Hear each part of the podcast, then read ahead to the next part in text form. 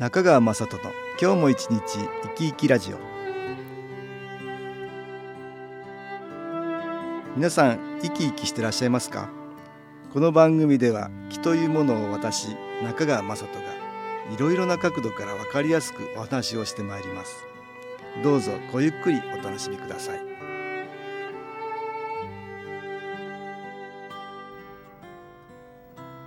中川雅人の今日も一日生き生きラジオ。この番組は気のある生活あなたの気づきをサポートする株式会社 SAS がお送りします。おはようございます。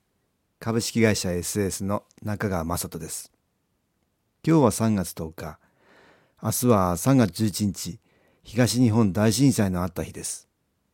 もう2年になりますね。ちょうどあの日、私は仙台にいたんです。私はセッションと称して、たくさんの人に気を受けていただく治療会みたいなものを開催していますが、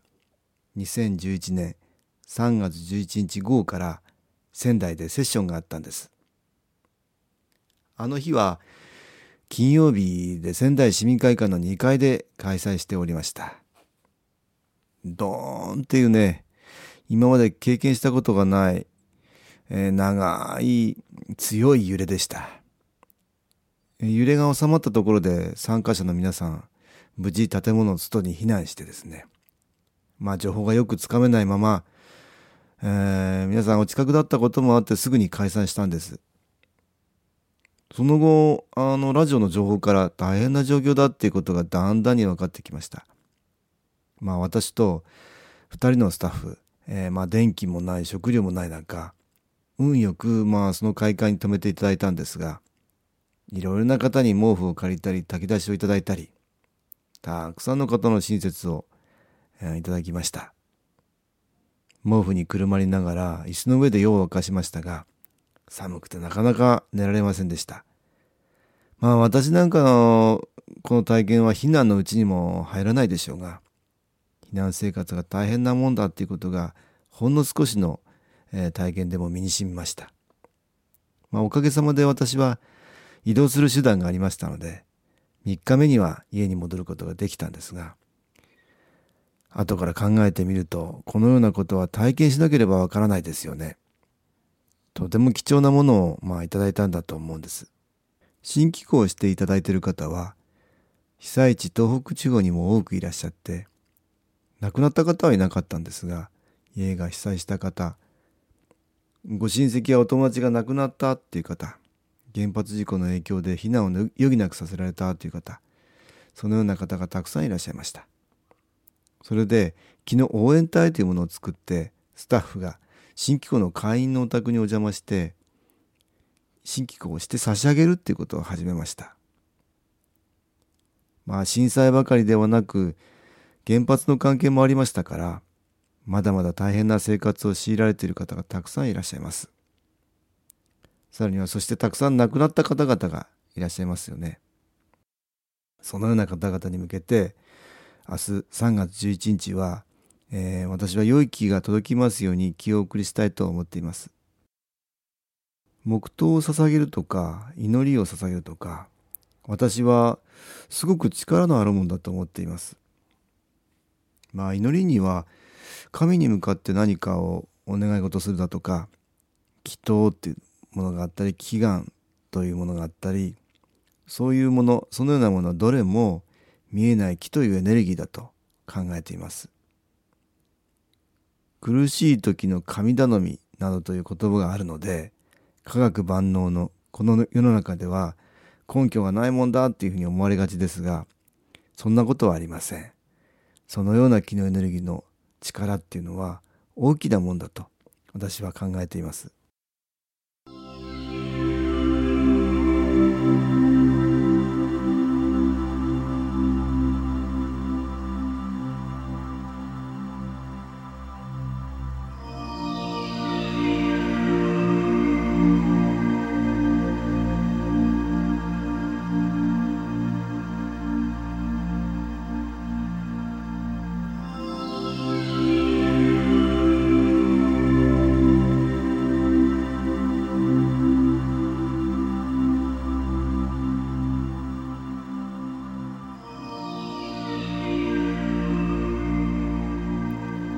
楽に気のエネルギーを入れた音機を聴いていただきました、えー、先日写真家の広田幸正さんに、えー、月刊肺元気の対談でお会いしました。広田さんは大学時代にダイビングをしていた経験からタヒチとかモルディブバハマハワイなど南の海を中心に写真を撮っておられました。綺麗な海の写真が CD のジャケットになってたり作品にはイルカの写真なんかもあったりしてどれも見ていて癒されるなっていうものばかりなんです。写真からも気が出ていますが良い気がたくさん感じられます。広田さんは10年ほど前に潜水病になってしまったと言います。もう海に潜れなくなってしまったっていうことなんですね。それで海の中の写真が撮れなくなってしまったので家の周りの写真を撮るようになったっていうんです。お住まいは三浦半島葉山のそばなんですが、えー、そこの周りのですね写真を撮っておられるんですもう5年になると言いますが東京新聞や中京新聞の毎週月曜日「暮らし歳時記」というコラムを連載されていますえー、私はね、えー、毎週毎週よく題材がありますねという質問をしてみたんです。えー、ところが身の回りにはたくさんの題材があるっていうんですね。以前は遠いところに行かないとまあ綺麗なところに行かないと気持ちのいい写真は撮れないと思っていたっていうんですね。ところが身の回りの生活の中にその写真の題材がたくさんあることに気がついたっていうんです。まあ広田さんの写真はねでもどれも何かほっとしたりほのぼのとしたり癒される写真なんですよ。身の回りにもこんなにいい写真が撮れるところがあるんだなっていうそんなような思いで私はあお会いしながら写真集を見ていたんです。私もサラリーマン時代にストレスから調子が悪くなって父がやっていた木というものに興味が湧いたっていうことなんですが病気や事故とかさらには良くない出来事が起こったことによってそこから人生が変わってしまったっていう方がたくさんいます。まあその時まあ良くないことが起きてる時には分かりませんが一見良くない出来事の裏にはその人が大きく変われる気づきのチャンスがあるっていうふうに私は考えているんです。私たちの気のエネルギーは見えない光のようなものだと考えると分かりやすいというお話を以前にしました良くないことが起きるそうすると辛い気持ち苦しい気持ち悩んだり心配になったり不安になったりそんなような気持ちが、えー、たくさん起きますねそうすると周りからマイナスの気がやってきてまあ自分自身の気のエネルギーもどんどん下がってしまいますつまり気のエネルギー光みたいなものが暗くなっていくですね。しかしそれは一時的なものでそこから良くない出来事から、えー、何かに気づいて学べるとさらに気のエネルギーつまり光は増えるんです以前よりも増して増えるんですですから克服して前よりも気のエネルギーを増やしてまあ私たちはあ毎日生きてるっていうことだと思うんです。気のエネルギーが増えたり減ったりしながらだんだんに生まれた時よりは、えー、少しずつ気のエネルギーを増やしていく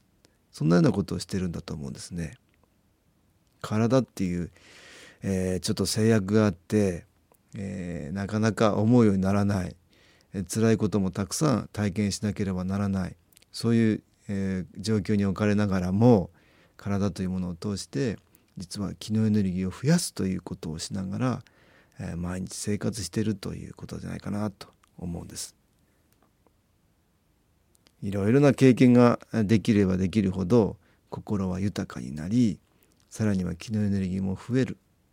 そして、えー、光を放つ見えない光を放つような人に変わっていくんじゃないかなと思うんですね。よくピンチはチャンスなどと言いますよね。悪いことがあっても前向きに捉えよう、ポジティブにプラス思考で考えようと思っていても、実際にどんどん悪いことが重なるとなかなか自分の気持ちを切り替えることができません。そのような時に新機構のエネルギーは役立ちます。新機構を受けるということは外から光のような気のエネルギーを取り入れるようなものです。一見良くない出来事が起きて辛い苦しい気持ち不安や心配など、えー、マイナスの気を集めやすくなっても新機構を受けられると早めに気のエネルギーつまり光を回復することができるということなんです。例えば心配してもしょうがないと思ってもなかなかそれが頭から離れないということがあります。それが新機構を受けることで少し冷静に考えられるようになるっていうことがあるんですね。このような時にふと何かに気づきやすくなったりするものです。新機構のエネルギーは癒しの効果もあるんですがこのようなことから私は気づきのエネルギーだとお話しています。どんな人にもやってくる一見良くないことから良い方に変えられるチャンスが広がるものなんです。多くの方に新機構を受けていただきたいと思います。株式会社 SS は東京をはじめ札幌名古屋大阪福岡熊本沖縄と全国7カ所で営業しています。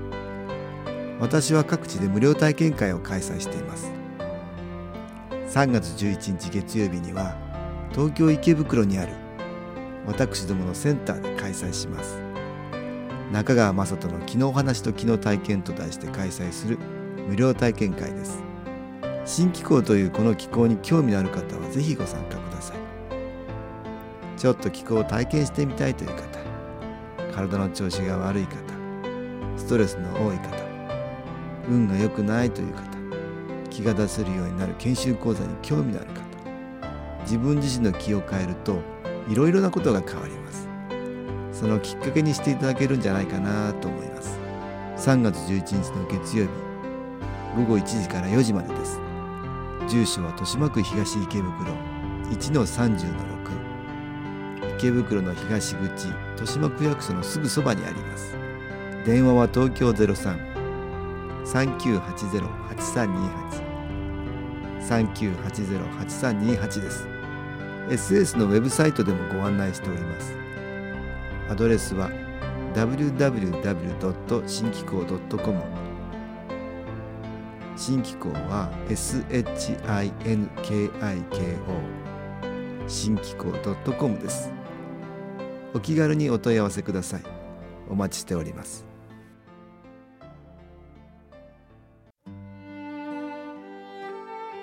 いかがでしたでしょうか？この番組はポッドキャスティングでパソコンからいつでも聞くことができます。SAS のウェブサイト www. 新機構 .com 新機構は SHINKIKO または FM 西東京のページからどうぞ。中川雅人の今日も一日生き生きラジオ。この番組は気のある生活あなたの気づきをサポートする株式会社 SAS がお送りしました。